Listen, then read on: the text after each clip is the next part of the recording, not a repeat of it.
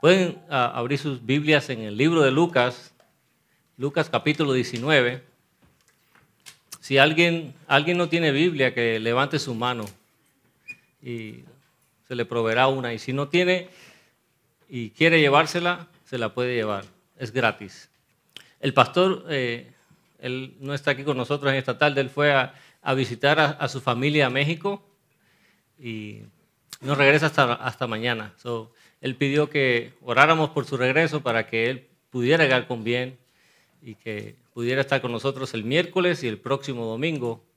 Y vamos a orar por su familia para que Dios los traiga con bien antes de comenzar y también orar para que Dios nos hable de su palabra. Vamos a orar, Padre. Te damos gracias en esta tarde, Señor, porque tú eres bueno, Señor. Señor, te pedimos que tu palabra nos abres en esta tarde a nuestros corazones, Señor.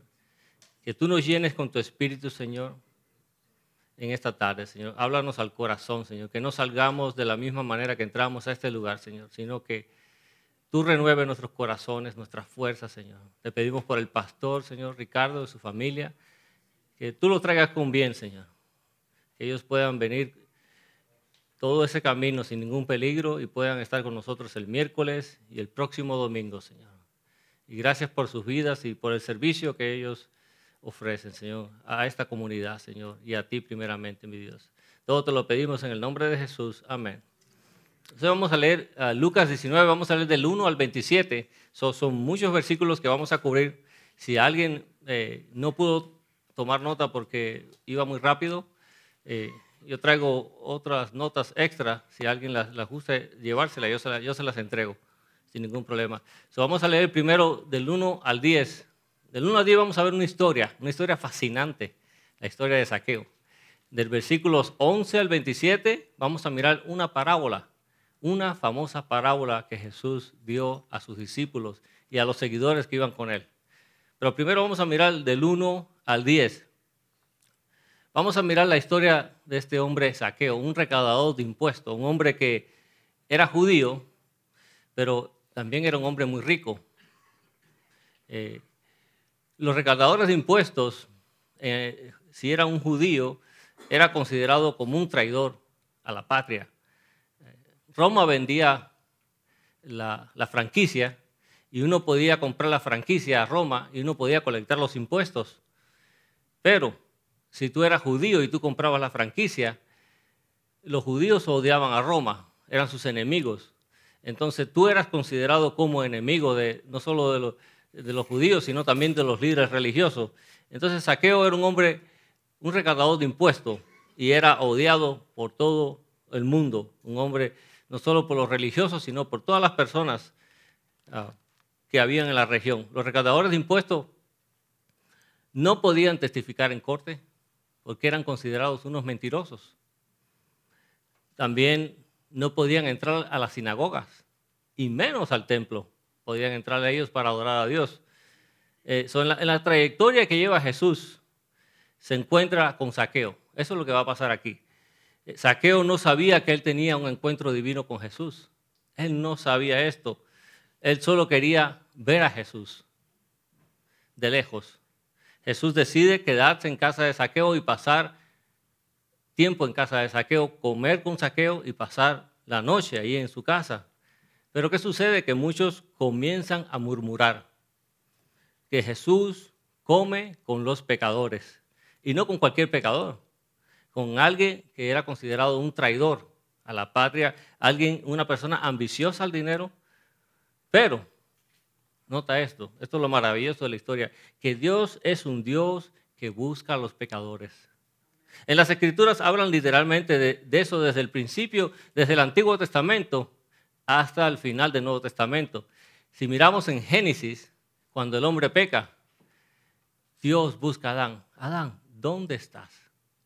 Entonces vemos esto a través de toda la Biblia. Dios busca a los pecadores. Hermanos, si no fuera por eso, ninguno de nosotros estuviéramos aquí.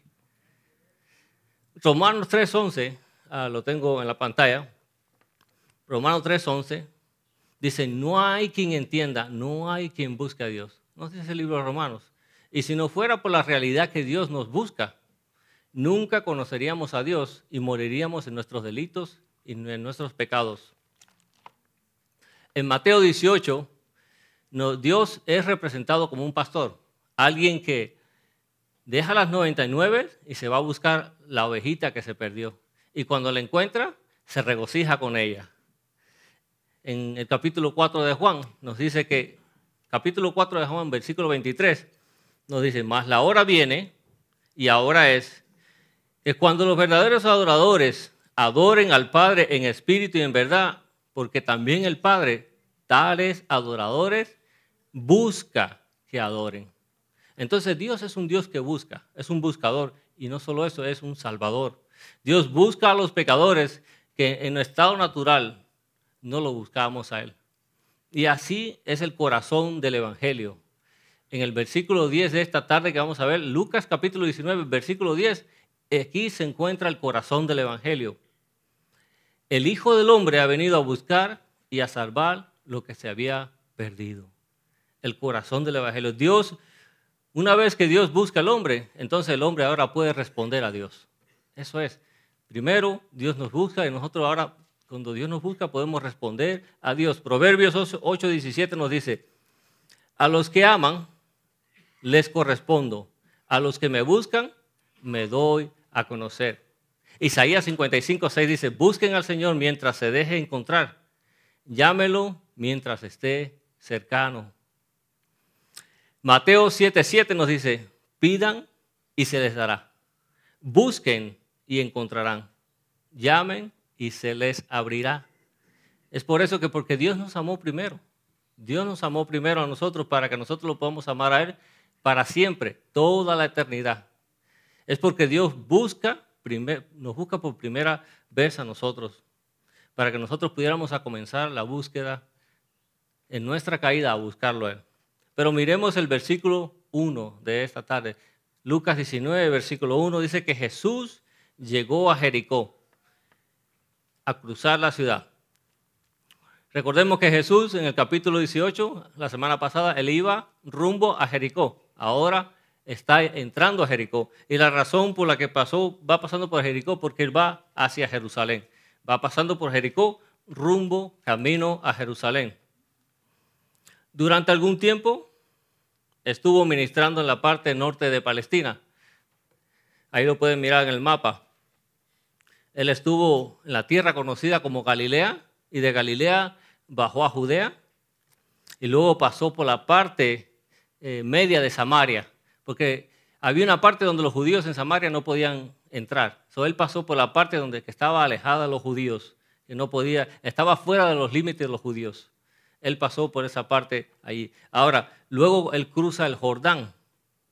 Él cruza el Jordán al, al este del Jordán hacia la tierra conocida como Perea.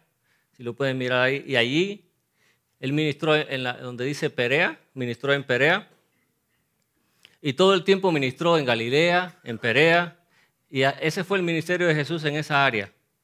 Y ahora él está pasando por Jericó. En el siguiente mapa dice que él va pasando por Jericó hacia Jerusalén, hacia la Pascua. Ahora él va de, Jericó, va hacia Jerusalén. Y, él, la razón por qué él va, y los demás judíos van, porque van a celebrar la Pascua. De aquí en adelante comienza la semana final de Jesús, los últimos siete días. La semana que viene él va a entrar ahora a Jerusalén, pero ahora está pasando por Jericó y él sería el Cordero de la Pascua, dando su vida por los pecados del mundo, resucitando de la tumba al tercer día. En el versículo número 2, siga conmigo la lectura, verso número 2 nos dice que resulta que había allí un hombre llamado Saqueo, jefe de los recaudadores de impuestos, que era muy rico. Entonces vemos un hombre que era demasiado rico, que tenía mucho dinero. Los romanos tenían tres, eh, centros fiscales para recaudar impuestos.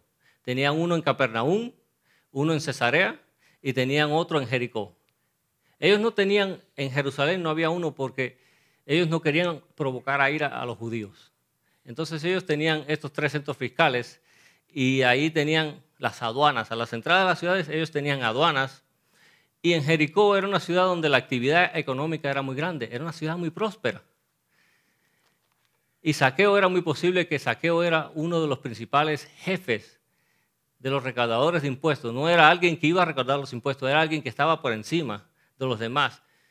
Eh, quizás era un comisionado, una persona que tenía un puesto eh, superior a todos los demás. So, él tenía una responsabilidad. En aquel tiempo habían impuestos sobre, si usted venía con un carro de caballo, con una carreta, había un impuesto por el carro, había un impuesto por cada llanta que llevaba la carreta. No solo eso, por los animales. Si usted llevaba algo en la mano, había un impuesto. Si llevaba algo en la espalda, había impuesto. So, en aquel tiempo le cobraban impuesto para todo. Ahora, cuando esto sucede, esto se presta a que haya extorsiones, a que haya abuso, ¿no? hayan robos, grandes porciones. ¿Por qué? Porque Roma le exigía a los recaudadores de impuestos, les exigía un porcentaje. Ellos podían cobrar más dinero por encima de lo que ellos quisieran, pero ellos entregaban el porcentaje a Roma y lo demás ellos se quedaban con ellos. Entonces esto, esto estaba la oportunidad para extorsionar a la gente, para aprovecharse de las personas y sacarle más dinero a las personas. Por eso al final del versículo 2 nos dice que Saqueo era muy rico. ¿Por qué? Porque siempre se la pasaba extorsionando a las personas y tomando más dinero de lo que tenía que tomar. En el versículo 3, si sigue conmigo la lectura, dice que estaba, él estaba, Saqueo estaba tratando de ver quién era Jesús, pero las multitudes se lo impidían, pues era de baja estatura, era un hombre de baja estatura. Pero nota la frase en ese versículo. ¿Quién? Él quería saber quién era Jesús. Es que quizás él había escuchado hablar de Jesús, pero nunca lo había visto. Y por lo tanto, este hombre tenía curiosidad de conocer quién era Jesús. Entonces, esto se traduce en las escrituras, esta palabra se traduce en un imperfecto. Alguien que está haciendo un esfuerzo continuo, continuo por ver quién es Jesús. O sea, él no se detiene, su tamaño, su estatura no lo detiene por ver quién es Jesús. Solo está tratando de ver quién era Jesús. Ahora usted hace la pregunta, ¿por qué? ¿Por qué él está tratando de ver a quién es Jesús? Quizás tenía curiosidad. Probablemente tenía una conciencia sobre su propio pecado. O seguramente el deseo de librarse de la culpa que él tenía de lo que estaba haciendo. Obviamente que él habría escuchado acerca de la resurrección de Lázaro. Hacía dos semanas atrás, Jesús había resucitado a Lázaro entre los muertos. Esto llegó a oído hasta Jerusalén, a oído de los líderes religiosos. Esto se esparció por toda la región. Entonces, seguramente este hombre, Saqueo, había escuchado que Jesús había resucitado a Lázaro entre los muertos. También había escuchado las afirmaciones de que Jesús era el Mesías. No solo eso, sino que Jesús podía perdonar los pecados, que tenía el poder para perdonar los pecados, y etcétera. Eh, bueno, pero aquí vemos un hombre, saqué un recaudador de impuestos, un hombre marginado, un hombre odiado por todo el mundo, un hombre despreciado por las personas, por los líderes religiosos, un hombre cuyas manos estaban llenas de dinero, pero con mucha culpa. Pero hay algo tan desesperado en este hombre que él quiere ver a Jesús eran grandes multitudes de personas. Jesús venía llegando a Jericó. Antes de llegar a Jericó, miles y miles de personas lo venían siguiendo por todo lo que hacía él. Ahora, cuando él llega a Jericó, imagínense, una ciudad, se entera que Jesús va pasando, los habitantes de la ciudad, todos se incorporan a seguir a Jesús. ¿Quién era Jesús? Entonces estamos hablando de multitudes y miles y miles. Aparte de que en Jerusalén se va a celebrar la Pascua. Entonces todos los judíos, ellos quieren ir a Jerusalén a celebrar la Pascua a Jerusalén. Entonces estamos hablando de muchas multitudes que van siguiendo a Jesús. Y en el versículo 4 nos dice que Saqueo, si lee conmigo, dice, por eso se adelantó corriendo y subió a un árbol, porque era demasiada gente. Ahora, ¿qué pasaba si este hombre se metía entre la gente? La gente del pueblo lo conocían y lo iban a golpear, porque este era un hombre que se la pasaba robando. Ahora, él sale corriendo y se adelanta y se sube al árbol para poder ver quién era Jesús, porque Jesús iba a pasar por ahí. Él sabía que Jesús iba a pasar por ahí. Esta es la avenida que Jesús va a pasar, porque ese es el, recorrido que le lleva. Él se sube a un árbol. Ese, ese no es un lugar quizás digno para un hombre que tiene dinero, no. Un hombre rico corriendo delante de las multitudes y se sube dentro de un árbol, Se sube a un árbol y se esconde allí. Pero en ese momento estoy seguro que él no estaba preocupado de su conciencia de quién era a sí mismo, porque él solo quería ver a Jesús. Él no estaba preocupado por su dignidad. En el versículo 5 nos dice que cuando Jesús llegó a donde estaba el árbol, de donde estaba Saqueo, en aquel lugar, dice, mirando hacia arriba, le vio y le dijo, Saqueo, date prisa. Ahora imagínese usted, Saqueo está encima de este árbol y cuando Jesús llega al árbol, él se detiene y, no, y le menciona por su nombre. Le dice, Saqueo, date prisa. So, me imagino que casi que este hombre se caía del árbol, ¿no? Porque no, no, solo, no solo me vio, sino que me habló por mi nombre, reconoció quién era, diciendo, por eso le dijo, date prisa, desciende porque hoy es necesario que pose yo en tu casa. Saqueo no sabía que tenía una cita divina, pero el Señor sí lo sabía. Eso es lo bonito de la historia, ¿no? Que el Señor sabía cuando nosotros nos íbamos a entregar a Él. Un día nosotros tuvimos una cita con el Señor y nosotros no sabíamos, pero Él sí sabe todas las cosas. Él sabía lo que iba a suceder y no solo eso, sino que Él tenía todo preparado. El escenario ya estaba listo. Lo mismo que pasó con nosotros. El Señor ya tenía el escenario listo cuando nosotros lo conocimos a Él. Pero ciertamente fue una sorpresa para Saqueo, como fue para nosotros, aquellos que ya conocemos a Jesús. Que él intentaba solo echar un vistazo, saber quién era Jesús. Y le, y le dijo, baja. Jesús le dijo, baja porque es necesario que yo me quede. So, la palabra que usa aquí, necesario, significa, es un mandato divino. No es una solicitud lo que está haciendo Jesús. Jesús no le está diciendo, oh, yo puedo, puedo venir a tu casa o puedo yo pasar por tu casa hoy. Él está diciendo, no, voy a venir, saqueo, debo de venir a tu casa hoy. Es un mandato divino. La construcción griega que hay aquí es probablemente no solo eso, sino pasar la noche, cenar con saqueo y pasar toda la noche en su casa. So, aquí vemos el punto de la historia. Aquí llegamos al punto de la historia en este momento. Jesús está tratando de salvar a un pecador. Eso es. Y aquí está lo peor de los pecadores en esta ciudad. Saqueo. A los ojos de la gente, de los líderes religiosos, él es el peor de los peores. Pero vamos a ver la reacción de Saqueo. ¿Cómo reacciona Saqueo? Lea conmigo el versículo 6. Entonces él descendió a prisa y, lo recibió gozoso. Creo que Saqueo estaba que no lo podía creer.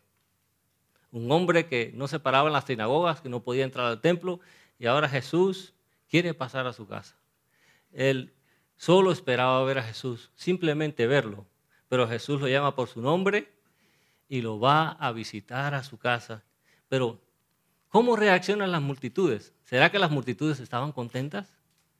Vamos a ver cómo reaccionan las multitudes en el verso 7. Lea conmigo, dice, al ver esto, todos murmuraban diciendo que había entrado a posar con un hombre pecador. So, comenzó el descontento en las personas. Todos estaban molestos con Jesús porque había entrado a cenar con un pecador. Todos estaban diciendo, oh, él fue el invitado de un hombre que es pecador. So, aquí hay una definición. Es interesante porque aquí encontramos una definición de lo que significa estar perdido. Si Jesús vino a buscar y a salvar a lo que estaba perdido, entonces estar perdido quiere decir que es un pecador es ser un pecador, perdido a la salvación, a la santidad, a la justicia, al cielo y a la vida eterna. ¿A causa de qué? A causa del pecado. Si quizás tú estás en esta tarde y nos estás visitando por primera vez, o quizás tú has venido varias veces y nos has estado visitando varias veces aquí en la iglesia, y no has tomado todavía la decisión de seguir a Jesús. Cuando uno toma la decisión de seguir a Jesús, si tú decides de seguir a Jesús hoy, no todos te van a aplaudir, no todos van a estar contentos en tu decisión de seguir a Jesús. Quizás tus familiares, tus amigos, tus compañeros de trabajo, no te van a aplaudir. Ellos quizás no van a estar contentos, van a estar como las multitudes, van a estar murmurando sobre ti y de Jesús. Muchos se van a molestar, se van a enojar. Dice, ellos estaban quejándose con Jesús, estaban molestos con Jesús, pero Jesús era amigo de los recaudadores de impuestos. Y no solo eso, sino también de las prostitutas, ¿se recuerdan? No solo eso, también los leprosos, los enfermos. Jesús era amigo de los, de los pecadores. Así como Jesús es mi amigo, así como Jesús es tu amigo, también Jesús quiere ser tu amigo en esta tarde, si tú no lo conoces a Él. También Él quiere ser tu amigo en esta tarde. Pero la gente va a murmurar. Así, saqueo, las multitudes no estaban contentas. So, vas a encontrar que Jesús vino a buscarte y a rescatarte. Saqueo no solo abrió su casa, sino también abrió su corazón. ¿Y cómo yo sé que Saqueo abrió su corazón? Leamos el versículo 8 de, la lectura. Dice, entonces Saqueo, puesto en pie, dijo al Señor, he aquí, Señor, la mitad de mis bienes doy a los pobres. Tienes a un hombre rico, muy rico, dando la mitad de sus bienes.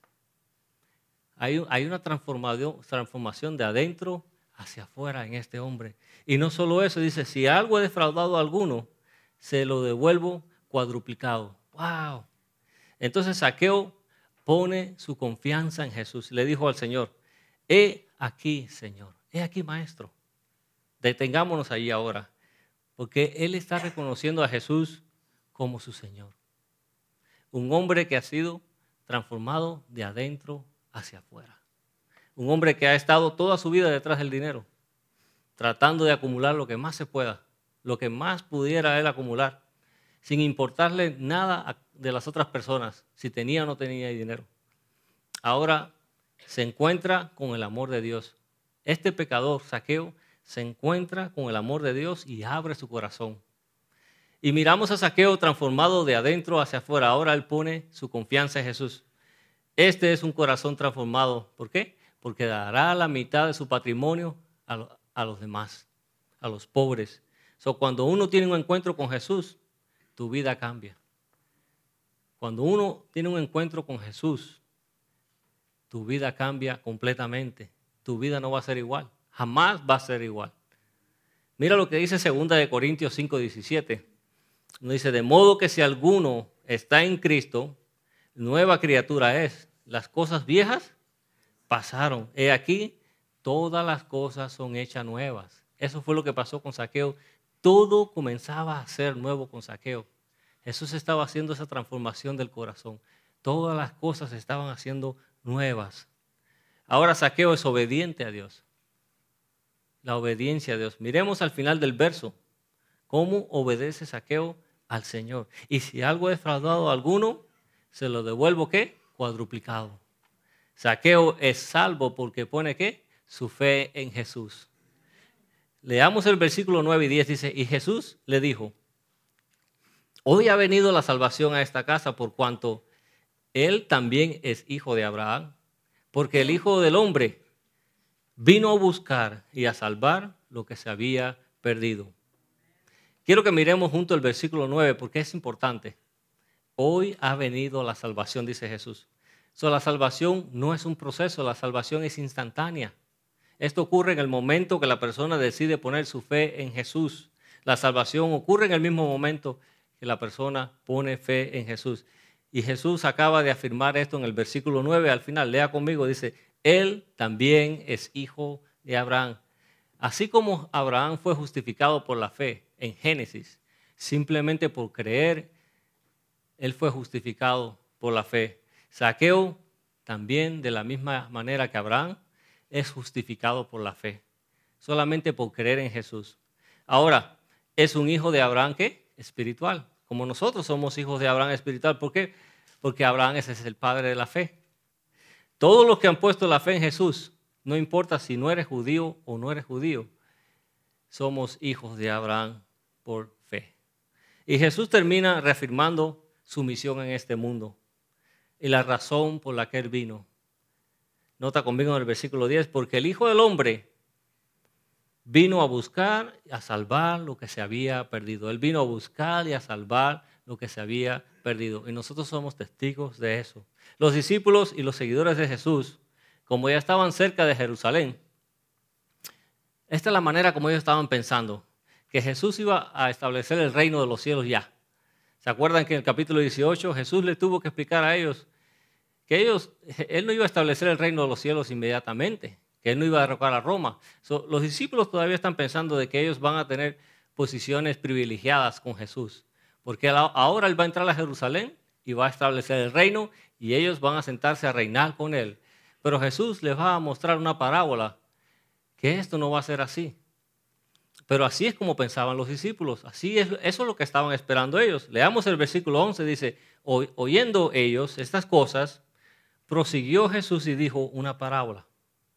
Por cuanto estaba cerca de Jerusalén, y ellos pensaban que el reino se manifestaría inmediatamente.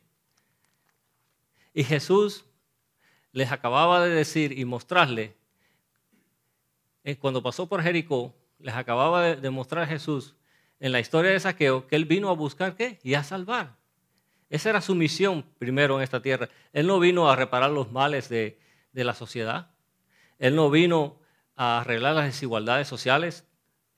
Él no vino a establecer una justicia económica. Él vino a hacer la obra de salvación. Eso es lo que, lo que les acaba de mostrar él a los discípulos. Sus historias siempre fueron sobre oveja perdida, la moneda perdida, el hijo pródigo, un mendigo Lázaro que odiado por todos, pero ¿qué? Amado por Dios y que termina en el cielo. La salvación de un leproso, la salvación de un publicano, la salvación de recaudador de impuestos, la salvación de muchas personas, pero siempre fueron historias e historias sobre salvación, eventos de evangelismo que terminaron en la salvación de no solo de hombres, sino también de mujeres. Incluso los apóstoles, ellos nunca entendieron esto, jamás. Porque cuando usted lee en el capítulo 1 del libro de Hechos de los Apóstoles, ellos le preguntan, cuando Jesús resucita, ellos todavía le preguntan, ¿establecerás el reino en estos momentos en Israel? Pareciera que nunca escucharon a Jesús. Como que tenemos, nos identificamos con los discípulos, ¿no? Pareciera como que hay veces que no entendemos las cosas que Jesús nos dice. Parece que como que nunca escucharon las historias. Pero ahora él comienza a enseñarles una parábola. Miremos el versículo 12. Dijo pues, un hombre noble se fue a un país lejano para recibir un reino y volver. El hombre noble es Jesús. Jesús en su primera venida vino a buscar y a salvar a los perdidos. Y luego se irá por un tiempo y después de lo cual él va a regresar otra vez. Pero él se irá. ¿Por qué se irá Jesús? porque va a recibir un reino para sí mismo. Y así que el reino, eh, cuando él, ascendió al Padre, él fue tomado al Padre y fue sentado a la diestra del Padre y fue coronado. ahora él está en una, una, posición de su coronación y volverá a reinar. So, el Padre le ha dado la aprobación, estableciéndolo ya como Señor. Él le ha dado un nombre que está por encima de todos los nombres, sobre todo nombre, que se lo ha dado el Padre. Ahora, Él es el Rey. El Padre se lo ha dado todo y entonces Él volverá otra vez. Y cuando Él regrese, todos serán responsables ante Él. Todos seremos responsables delante de Jesús. Miremos el versículo 13, dice, y, llamando a diez siervos suyos, les dio diez minas y les dijo, negociad entre tanto que yo vengo. es, eso es alrededor de, unos tres meses de salario, lo que Jesús les acaba de entregar a sus siervos. No una cantidad enorme, pero dijo, haz negocio hasta que yo regrese. Él entrega la cantidad de dinero y dice, bueno, haz negocio hasta que yo regrese. Este fue un llamado a vivir una vida honorable, honrando al noble, a Jesús que está ausente, que lo respeta, que le muestra amor, que aprovecha al máximo los dones, los privilegios, oportunidades, responsabilidades que se le han otorgado. Es muy fácil de entender esto, ¿no? Cuando leemos la parábola. Voy a volver y cuando yo regrese, quiero ver lo que has hecho con lo que yo te entregué. Eso es lo que va, indica aquí. Eh, va a indicar si me amas, si me honras, si me respetas y si eres digno de confianza. Ahora, solo hay tres tipos de personas en la parábola. Pero solamente hay dos sirvientes. Note esto, hay tres tipos de personas, pero solamente hay dos sirvientes. Los primeros son los que encontramos los fieles, aquellos leales. Los segundos que encontramos son aquellos los que no son leales, los que no fueron fieles, que no hicieron lo que ellos no hicieron lo que el, el amo les indicó que hicieran. No fueron responsables. Pero luego vamos a ver y vamos a encontrar a los enemigos, a los enemigos. Mira el versículo 14 junto conmigo, dice, pero sus conciudadanos le aborrecían y enviaron tras él una embajada diciendo, no queremos que éste reine sobre nosotros. Por favor, note esto, sus ciudadanos lo odiaban. Las palabras aquí que pone Jesús son cuidadosamente escogidas por él.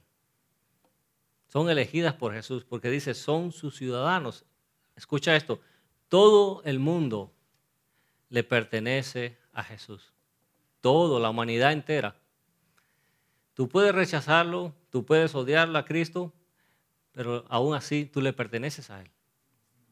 Él es soberano sobre mí, sobre todos, Él es soberano sobre el universo entero. Tú puedes ser ateo, tú puedes ser musulmán, tú puedes ser un budista, pero Cristo te posee. Se le perteneces a Él.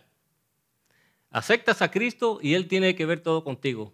Tú no aceptas a Cristo y Él tiene que ver contigo, de todas maneras. Estamos en su mundo, estás en su mundo, creado por Él. Dice Filipenses, dice que toda rodilla se va a doblar delante de Él, toda rodilla.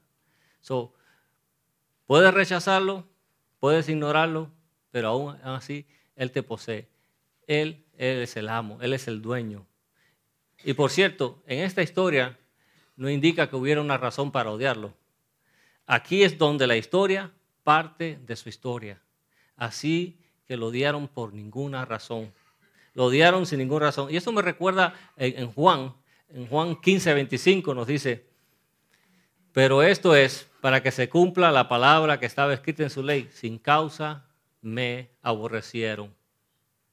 Dijo Jesús, me odiaron sin ninguna razón. Pero la historia continúa. En el versículo 15 dice, aconteció que vuelto él, después de recibir el reino, ahora nos movemos, en, la historia a la segunda venida de Cristo, cuando Él va a regresar a establecer su reino. Y dice, mandó a llamar ante Él aquellos siervos a los que habían dado el dinero para saber lo que habían negociado cada uno de ellos. se llega el momento más esperado por todos el momento de la recompensa, cuando Jesús va a recompensar a sus siervos, aquellos que le fueron entregada el dinero. Él ordena que estos esclavos, o sea, estos siervos, a los que había dado el dinero, aquellos que profesaban servirlo, aquellos quienes se les había dado una responsabilidad. Este es el tiempo de una contabilidad. Y entonces vemos que aparece el primero, versículos 16 y 17 nos dice que vino el primero diciendo, Señor, tu mina ha ganado 10 minas. Y él le dijo, está bien, buen siervo, por cuanto en lo poco me has sido fiel, tendrás autoridad sobre 10 ciudades. Vemos la actitud humilde de este siervo. El salario de tres meses, fuiste fiel, dice Jesús, fuiste fiel. En el salario que te entregué, fuiste fiel. Ahora ten tendrás autoridades sobre 10 ciudades. Y vino el otro, en el versículo 18 y 19 dice, vino el otro diciendo, Señor, tu mina ha producido cinco minas. Y también a este dijo, tú también sé sobre cinco ciudades. No todos tenemos las mismas oportunidades. Vemos que uno tiene 10, el otro tiene 5. Todos tenemos 24 horas del día. En eso, en eso todos estamos igual. Tenemos 24 horas del día, ¿verdad? Pero no todos, usted puede mirar que hay diferentes iglesias de diferentes tamaños. No todas las iglesias son del mismo tamaño. No todos los ministerios son del mismo tamaño. No todos tenemos los mismos dones. Pero lo hermoso aquí, lo hermoso aquí es, lo, realmente hermoso aquí es ver, verlo de esta manera. Pero dice, dice como dijo el siervo, pero tu mina en mis manos hizo esto. Y él le dijo, tienes cinco ciudades. Amaban a su amo, ellos lo honraron, fueron honrados en servir a su amo, se sintieron privilegiados por servir a su amo y le dijeron, le dieron todo el crédito por todo lo que pasó. Dice, fue tu mina. Ellos dijeron, fue tu mina lo que hizo todo. Ellos no tomaron el crédito. Se mostraron qué? Dignos de confianza. Y recibieron una de las palabras de su amo. Esclavo bien hecho, le dijo, buen y fiel. Entonces fueron recompensados en una responsabilidad que el amo les había entregado. se avecina una gloriosa recompensa en el futuro para los fieles, cuando el Señor, el Señor va a derramar sobre sus siervos en un futuro, para aquellos que estamos aquí, abundante sobre nosotros, más de lo que podemos imaginar. Cuando aquí se menciona ciudades, pero realmente dentro de una ciudad, si usted se puede imaginar, ¿qué se encuentra dentro de una ciudad? Se encuentra todo, todo. Incluso se encuentran los sueños de uno, las cosas que no pudimos hacer en esta tierra. Y esto lo aclara bien aquí Pablo en 1 Corintios 2.9, que nos dice, 1 Corintios 2.9 dice, antes bien, como está escrito, cosa que ojo no vio, ni oído oyó, ni han subido al corazón del hombre, son las que Dios ha preparado para aquellos para los que los aman. So, dentro de estas ciudades se encuentra todo. Incluso lo que nosotros no nos podemos imaginar, no lo que nosotros podemos ver ni escuchar. Ahora en la historia pasamos a los que no son fieles, a los que no mostraron ninguna fidelidad, ni siquiera les importa, porque es lo que cuenta la historia. Leamos, los versículos del 20 al 23. Pero vino otro diciendo, Señor, aquí está tu mina la cual he tenido guardada en un pañuelo, porque tuve miedo de ti, por cuanto tú eres un hombre severo que tomas lo que no pusiste y ciegas lo que no sembraste. Entonces él le dijo, mal siervo, por tu propia boca te juzgo. ¿Sabías que yo era hombre severo, que tomo lo que no puse y que ciego lo que no sembré? ¿Por qué? Pues no pusiste el dinero en el banco para que yo al volver lo hubiera recibido con intereses. El Señor le dice, aunque sea lo mínimo que podías haber hecho era depositarlo en el banco. Lo más mínimo, le dice el Señor. Pero ni siquiera eso hiciste. Le dijo, maestro, mira tu mina, la guardé en un pañuelo. No la he perdido, le dijo él. Según los rabinos, una persona que ponía algo en un pañuelo era una persona que no, que no era, era una persona muy descuidada. Y no solo eso, no solamente lo puso en un pañuelo, sino que lo, lo, enterró en tierra. O sea, es una persona muy descuidada, una persona... Es fácil agarrar algo y ponerlo en un pañuelo, ¿no? Y, enterrarlo y darte la media vuelta y seguir tu vida como si nada hubiera pasado, como si, como si no te hubieran dado una responsabilidad. Eso fue lo que hizo e, este siervo. Él continuó con su vida como si nada hubiera pasado. Él simplemente la enterró y se olvidó que estaba ahí. so, él no tenía ningún deseo de honrar al noble, o sea, a Jesús, ninguna intención.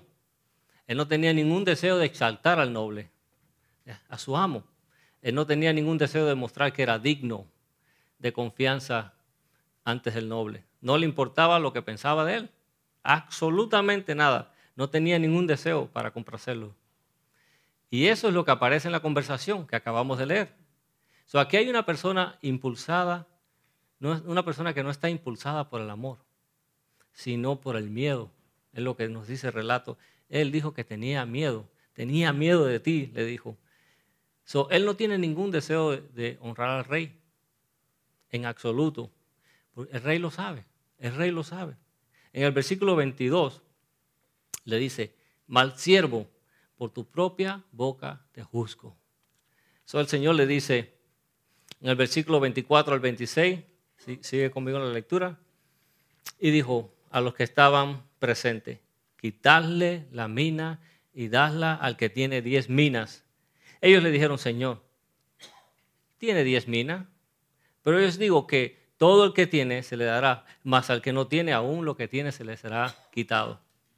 Esto es característico de nosotros los humanos, muy característico de nuestra naturaleza humana. de cuando alguien recibe de más, nosotros no nos alegramos. Eh, esto es humano, es característico, pero es la gracia de Dios que estaba obrando en ese esclavo, que se le había dado una mina de más.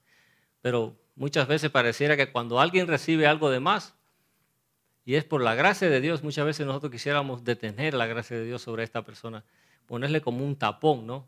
Y detener la gracia de Dios para que no siga abundando en la vida de esta persona. Esto es humano.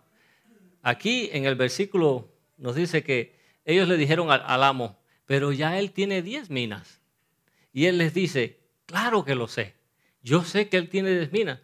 Pero él dijo, por eso yo os digo a todos que el que tiene se le dará más. La gracia de Dios va a abundar más sobre aquellos obreros fieles. Fielmente, nuestro Señor trata con sus enemigos. Mira lo que dijo al final, dijo, y, también aquellos mis enemigos que no querían que yo reinase sobre ellos, dice, traerlos acá y decapitarlos delante de mí. Familia, la, vida la vida es bien corta.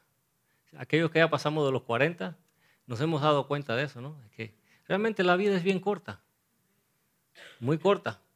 Entonces vivamos como ciudadanos del cielo, sabiendo que lo que tenemos enfrente es una eternidad, algo que nunca va a acabar.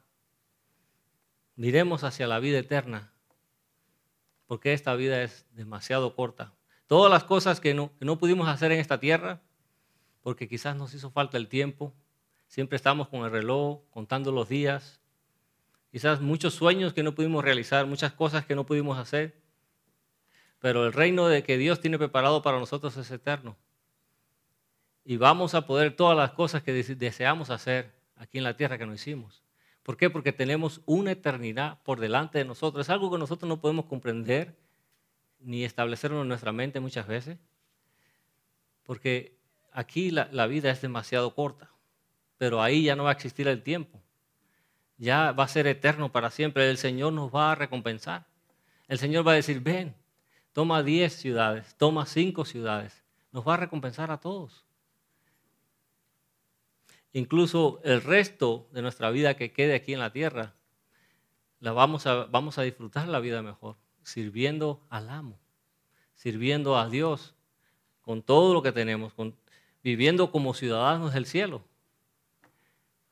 Estamos nada más de qué? De pasada, dice la Biblia, como ciudadanos del cielo, viviendo alegres, libres, viviendo alegres en el sentido de que no pertenecemos a este mundo. Ya no, pertenecemos a este mundo, sino en el reino que Dios ha preparado para nosotros. Alegres y contentos, sabiendo que nuestro galardón está en los cielos. Eso es lo que nos dice esta parábola, que preparemos nuestros corazones y nos pongamos al servicio del amo para servirlo a Él y Él nos va a recompensar por una eternidad. ¿Qué les parece? Amén. Vamos a orar. Padre, gracias Señor por tus enseñanzas. Señor, queremos ser esos obreros fieles que no escondieron la mina, Señor, sino esos obreros que pusieron el dinero y supimos hacer negocios, Señor. Gracias por confiar en nosotros, Señor, por darnos los dones, la capacidad, Señor. Ahora, Padre, ayúdanos a ser diligente con el tiempo. ¿Qué hacemos con nuestro tiempo, Señor? Durante el día, durante la noche, Señor, porque tú nos regalas 24 horas, Señor. Pero Padre, yo te pido que tú nos des sabiduría para ser buenos administradores, Señor, de las cosas que tú nos has dado, Señor. Señor, te amamos, te queremos, Señor, por lo bueno que eres, porque tú nos amaste y ahora te podemos amar, Señor, porque nos rescataste un día, estábamos perdidos y tú nos encontraste, Señor. Padre, yo te pido, si hay alguien aquí que no te conoce, Señor, que que ponga su confianza en ti, Señor. Que entregue su vida a ti, al único, Señor. Al Rey soberano, el que tiene autoridad sobre esta tierra y sobre el cielo, Señor. el que va a decidir el futuro eterno de nuestras vidas, Señor. Padre, gracias por todo, por el tiempo que hemos pasado, por tu lectura de la Biblia, Señor. Todo te lo dejamos en tus manos, Señor, y todo lo te pedimos en el nombre de Jesús. Amén, Señor.